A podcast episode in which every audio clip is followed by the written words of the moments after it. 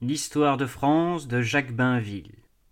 Chapitre 11 Louis XIII et Richelieu, la lutte nationale contre la maison d'Autriche. Au lendemain de la mort d'Henri IV, tout le monde craignit le recommencement des troubles. Crainte fondée. On était encore si près des guerres civiles et de la Ligue. Le temps des rois est passé. Celui des princes et des grands est venu. Voilà, selon Sully, ce qui se disait après le crime de Ravaillac. Il y eut en effet un renouveau d'anarchie aristocratique et princière, de sédition calviniste. Mais la masse du pays tenait au repos dont elle venait de goûter. Elle était hostile aux ambitions et aux fanatiques. Grâce à ce sentiment général, on passa sans accident grave des années difficiles.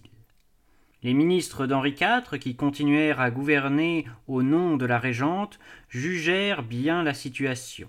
Ce n'était pas le moment d'entrer dans des complications extérieures, encore moins dans une guerre. Villeroy liquida honorablement la grande entreprise d'Henri IV.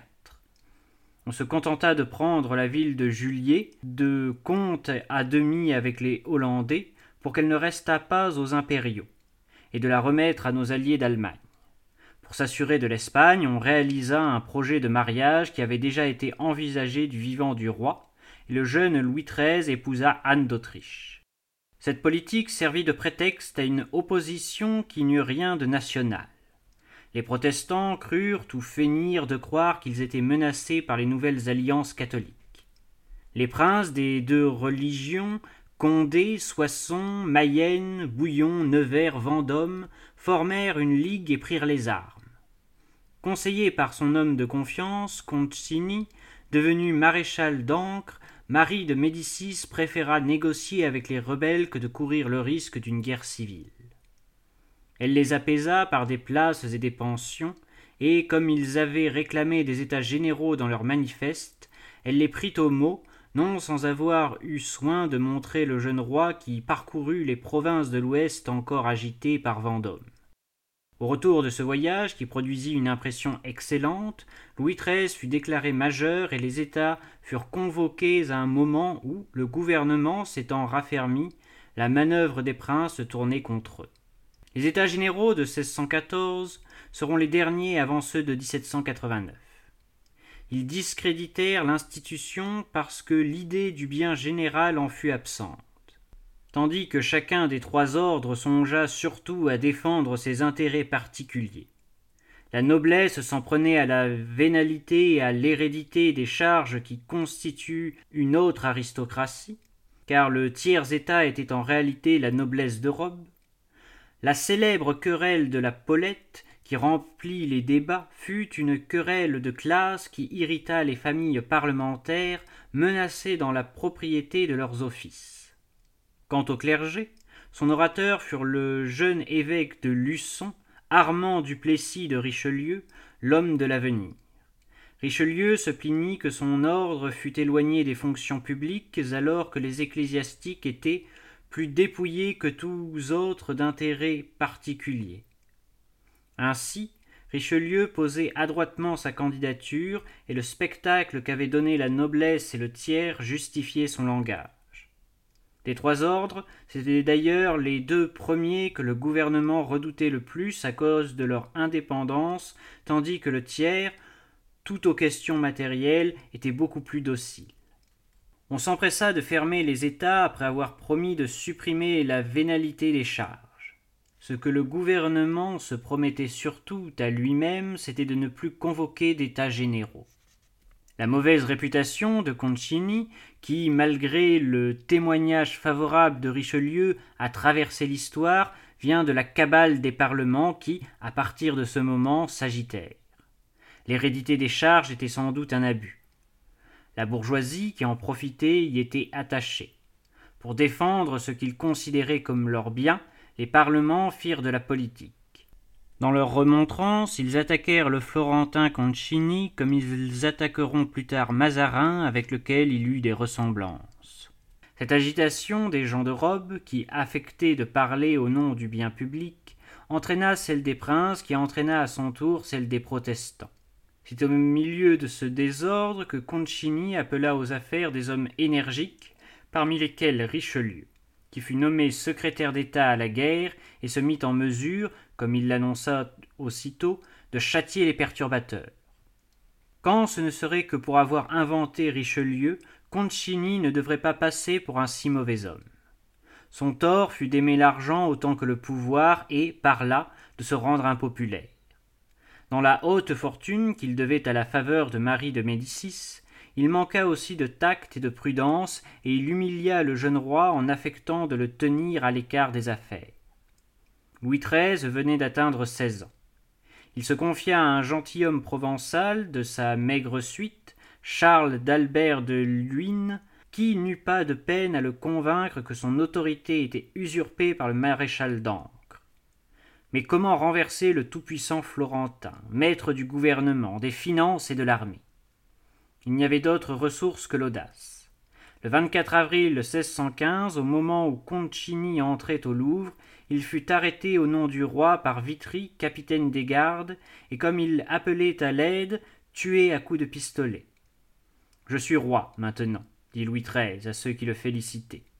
Et il congédia les collaborateurs du Florentin, Richelieu lui-même, auquel il adressa de dures paroles que Luynes s'empressa d'atténuer, devinant l'avenir de l'évêque de Luçon. Marie de Médicis fut éloignée. Depuis la mort d'Henri IV, quel que fût l'homme au pouvoir, la politique ne changeait guère. Comme les autres, Luynes voulut éviter les aventures et un conflit avec l'Espagne, au dedans maintenir l'ordre, contenir les protestants.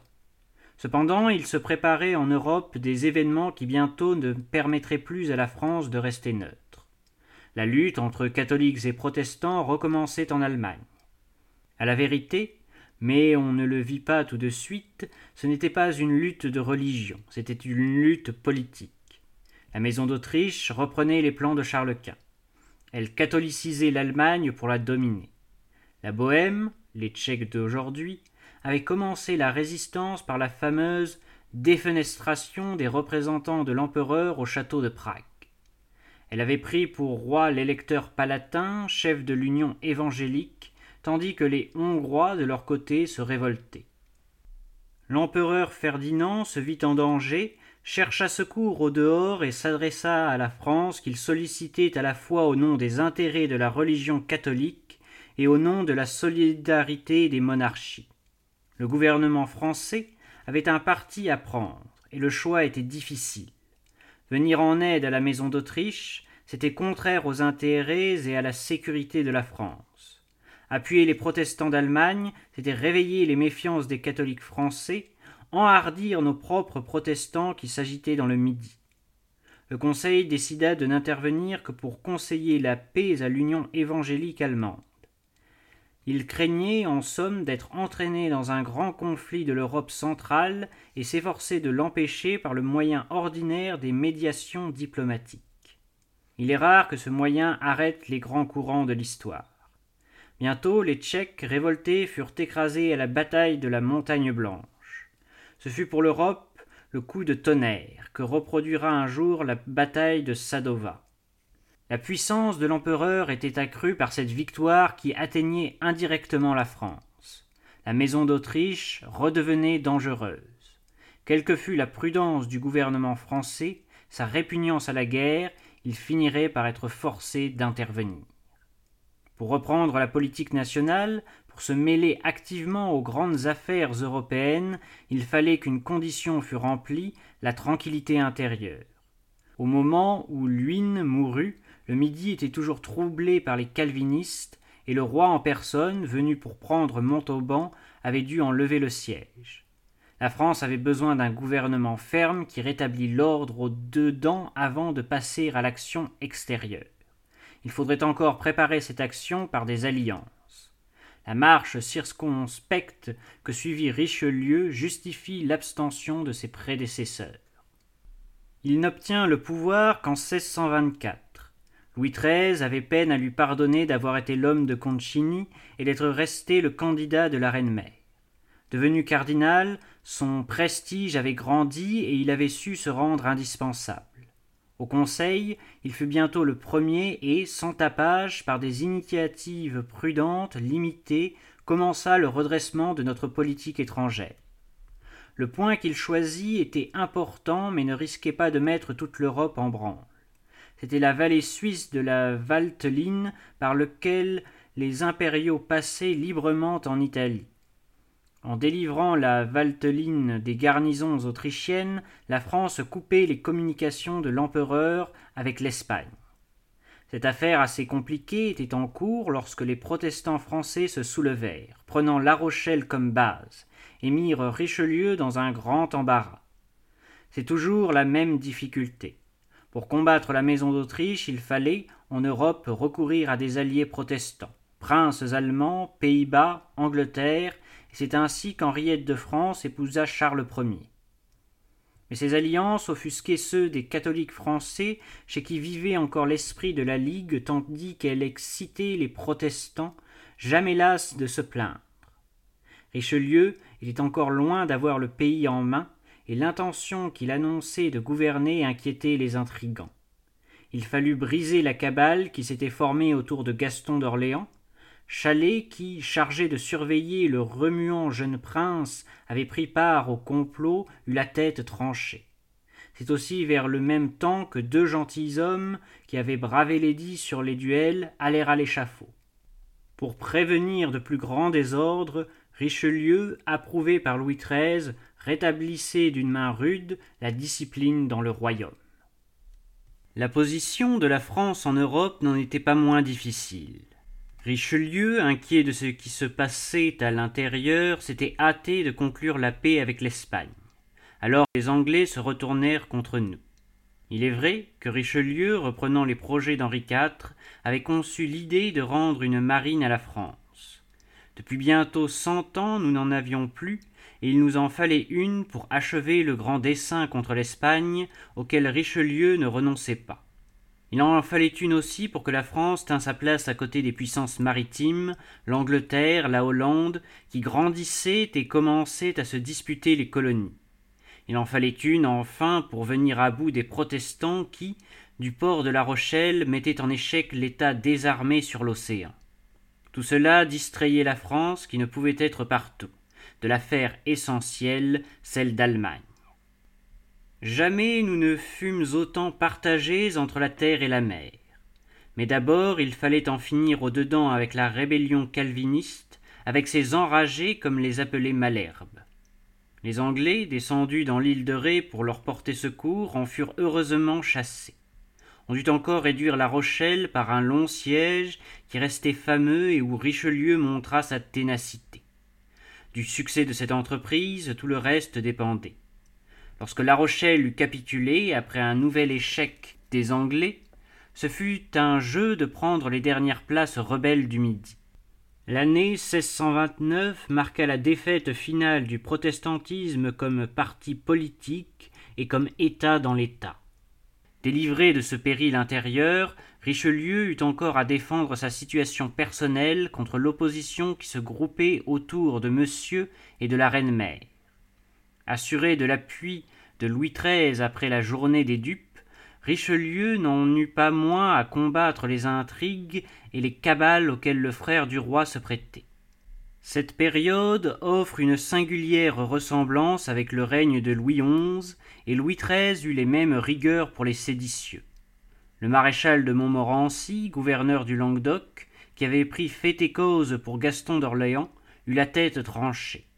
Jusqu'à la fin du règne, il y aura, avec un caractère plus ou moins grave, de ces complots et de ces rébellions que l'Espagne encourageait et qui sont, pour ainsi dire, inséparables de toute grande action à l'extérieur, car c'est un moyen d'attaque ou de défense de l'ennemi.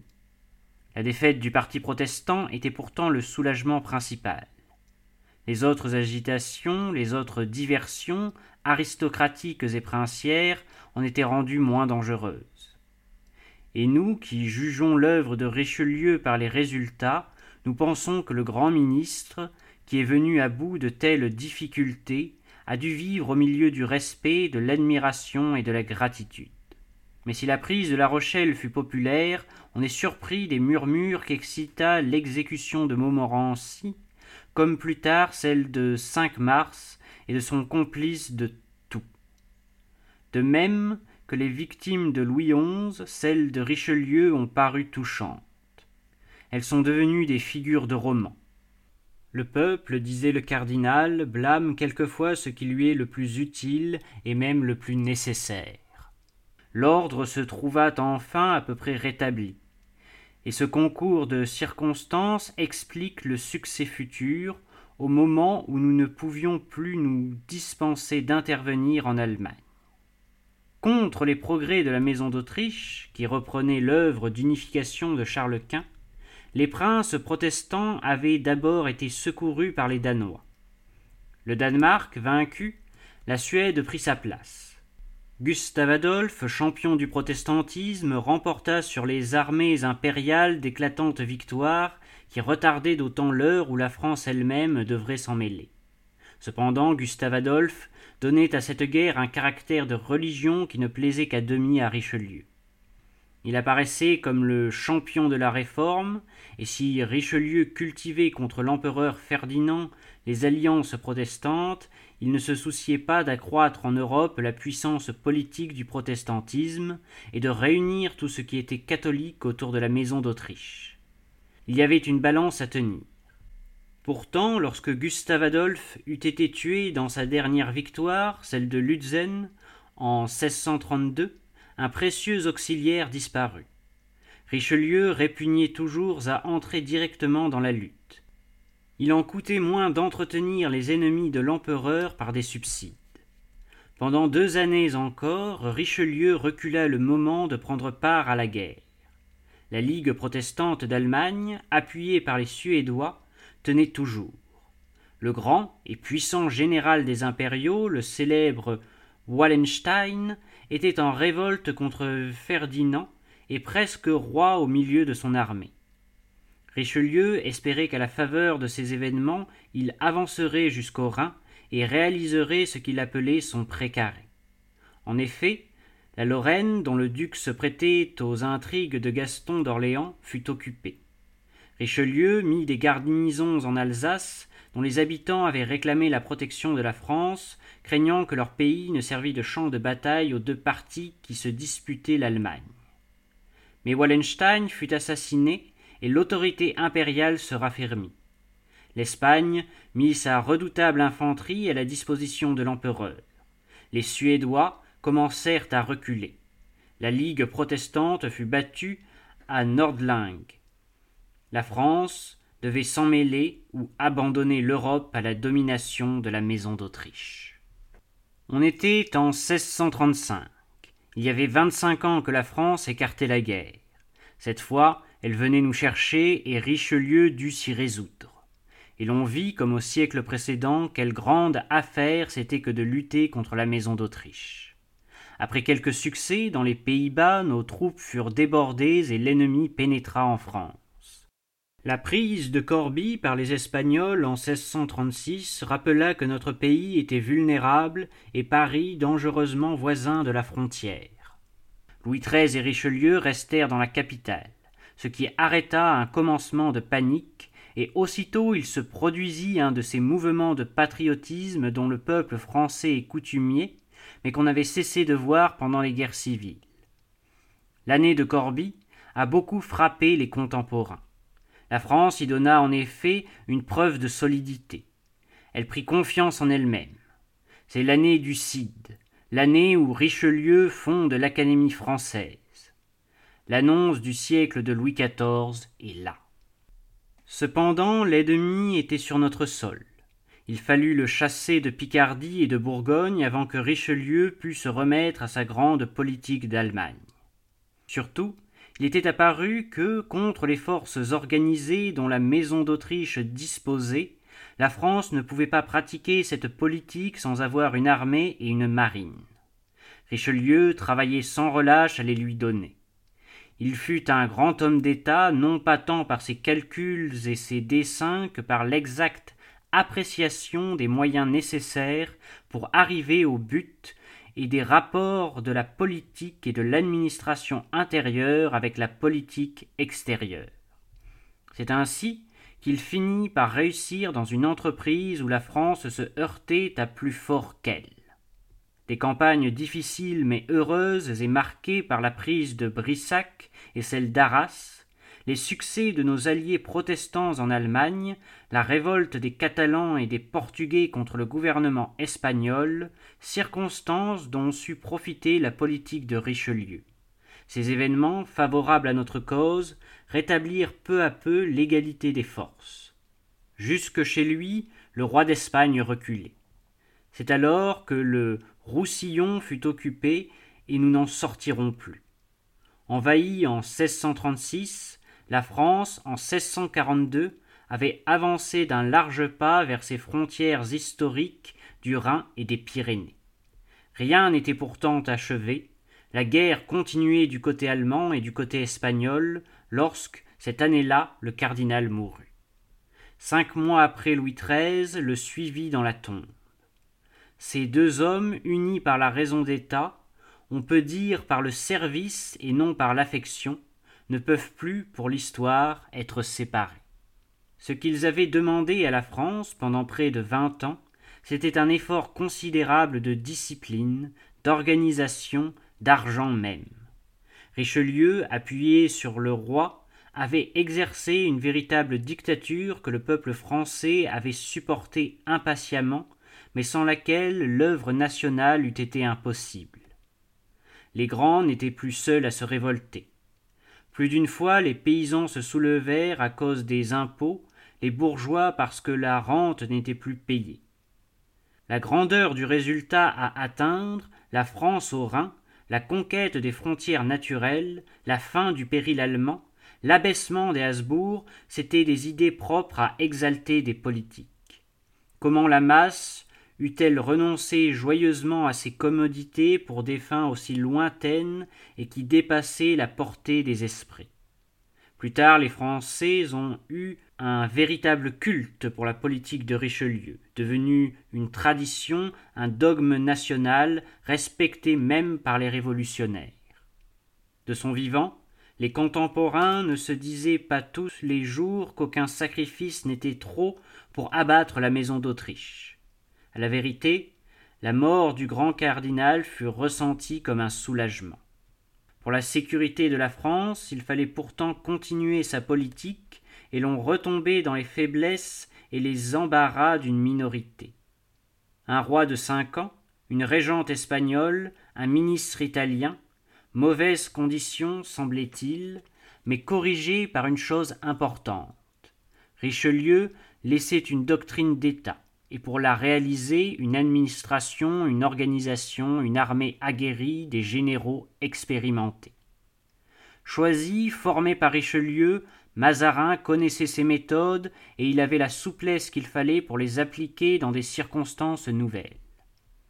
Cet étranger, cet Italien, avide d'argent et de profit, si prodigieusement détesté, a pourtant fait pour le compte de la France une politique que la plupart des Français ne comprenaient même pas. Il eut le talent de plaire à Anne d'Autriche au point qu'on crut à leur mariage secret. Il lui inspira confiance et malgré les cabales, malgré une véritable révolution, elle ne l'abandonna jamais, pas plus que Louis XIII n'avait abandonné son ministre. C'est ainsi que cette régence troublée mena au terme l'œuvre de Richelieu. Sans doute il n'y avait plus qu'à récolter. Encore fallait-il ne pas arrêter en chemin l'entreprise nationale. Sur tous les fronts, la guerre continuait cette guerre qui, pour l'Allemagne, fut de trente ans. En 1643, une victoire éclatante à Rocroi, où la redoutable infanterie espagnole fut battue par Condé, donna aux Français un élan nouveau. L'Empire n'en pouvait plus. L'Espagne faiblissait. Le chef-d'œuvre de Richelieu avait été de retarder l'intervention, de ménager nos forces. La France, avec ses jeunes généraux, donné à fond au moment où l'adversaire commençait à être las. Dès le temps de Richelieu, on avait parlé de la paix. L'année d'après Rocroi, des négociations commencèrent. Le lieu choisi pour la conférence était Münster, en Westphalie. Mais la paix n'était pas mûre. Quatre ans se passèrent encore avant qu'elle fût signée, sans que la guerre cessât. On négociait en combattant et Mazarin comprit que, pour obtenir un résultat, il fallait conduire les hostilités avec une nouvelle énergie. Les campagnes de Turenne en Allemagne, une éclatante victoire du Grand Condé à Lens sur les impériaux unis aux Espagnols, décidèrent enfin l'empereur à traiter. La paix de Westphalie fut signée en octobre 1648. Cette paix, qui devait rester pendant un siècle et demi la charte de l'Europe, couronnait la politique de Richelieu. C'était le triomphe de la méthode qui consistait à achever la France en lui assurant la possession paisible de ses nouvelles acquisitions. Il ne suffisait pas d'ajouter l'Alsace au royaume. Il fallait encore que cette province ne fût pas reprise au premier jour par les Allemands. Il ne suffisait pas d'humilier la maison d'Autriche, de lui imposer une paix avantageuse pour nous. Il fallait encore, pour que cette paix fût respectée, pour que le résultat d'une lutte longue de plus d'un siècle ne fût pas remis en question, que l'Empire fût affaibli d'une façon durable et qu'il ne pût se réunir en un seul corps. Au traité de Westphalie, la politique qui avait toujours été celle de la monarchie française, celle des libertés germaniques, reçut sa consécration. Notre victoire fut celle du particularisme allemand. La défaite de l'empereur fut celle de l'unité allemande. Mosaïque de principautés, de républiques, de villes libres, l'Allemagne, au lieu d'un État, en formait plusieurs centaines. C'était l'émiettement, l'impuissance, le libre jeu laissé à notre diplomatie, car ces trois cent quarante-trois États indépendants, de toutes les tailles et de toutes les sortes, étaient maîtres de leurs mouvements et de leurs alliances. Leur rapport avec l'Empire devenait extrêmement vague et s'exprimait par une diète, un véritable parlement où, avec un peu de savoir-faire, nos agents pouvaient intervenir de façon à tenir le corps germanique divisé. Le principe de l'équilibre européen, fondé par le traité de Westphalie, reposait sur une véritable élimination de l'Allemagne, ce qui resta notre doctrine constante parce que c'était notre plus grand intérêt jusqu'à la fin du XVIIIe siècle. Enfin, pour conserver ces résultats, pour empêcher qu'il y fût porté atteinte et que l'Allemagne fût conduite par une seule main, la France, ainsi que la Suède, avaient un droit de garantie au nom duquel elle pouvait s'opposer à tout changement de la constitution de l'Empire, à toute redistribution des territoires, en d'autres termes, aux ambitions de la Maison d'Autriche, ou de tout autre pouvoir qui reprendrait son programme de domination des pays germaniques. L'Allemagne n'était plus, comme disait plus tard Frédéric II, qu'une république de princes, une vaste anarchie sous notre protectorat. Ruinée, dépeuplée par la guerre de trente ans, réduite à l'impuissance politique, elle cessait pour longtemps d'être un danger. Nous aurions encore à nous occuper d'elle. Nous n'avions plus à craindre ces invasions. La grandeur de la France date de cette sécurité. Il est rare qu'on puisse fixer des moments où la politique a obtenu ce qu'elle cherchait, où elle l'a réalisé dans la mesure où les choses humaines comportent les réalisations. Le traité de Westphalie est un de ces moments-là. Il ne terminait pas tout parce que dans l'histoire rien n'est jamais terminé, parce que chaque progrès, pour être conservé, demande un effort. Il ne terminait pas tout non plus parce que le roi d'Espagne ne se tenait pas pour battu et continuait la guerre. Il avait en effet des raisons de croire que le triomphe de Mazarin était fragile. En France, la paix de Münster n'avait excité ni enthousiasme ni reconnaissance. Elle était restée presque inaperçue. À l'heure où elle fut signée, la France était depuis trois mois en état de révolution, et le gouvernement français à peine maître de Paris.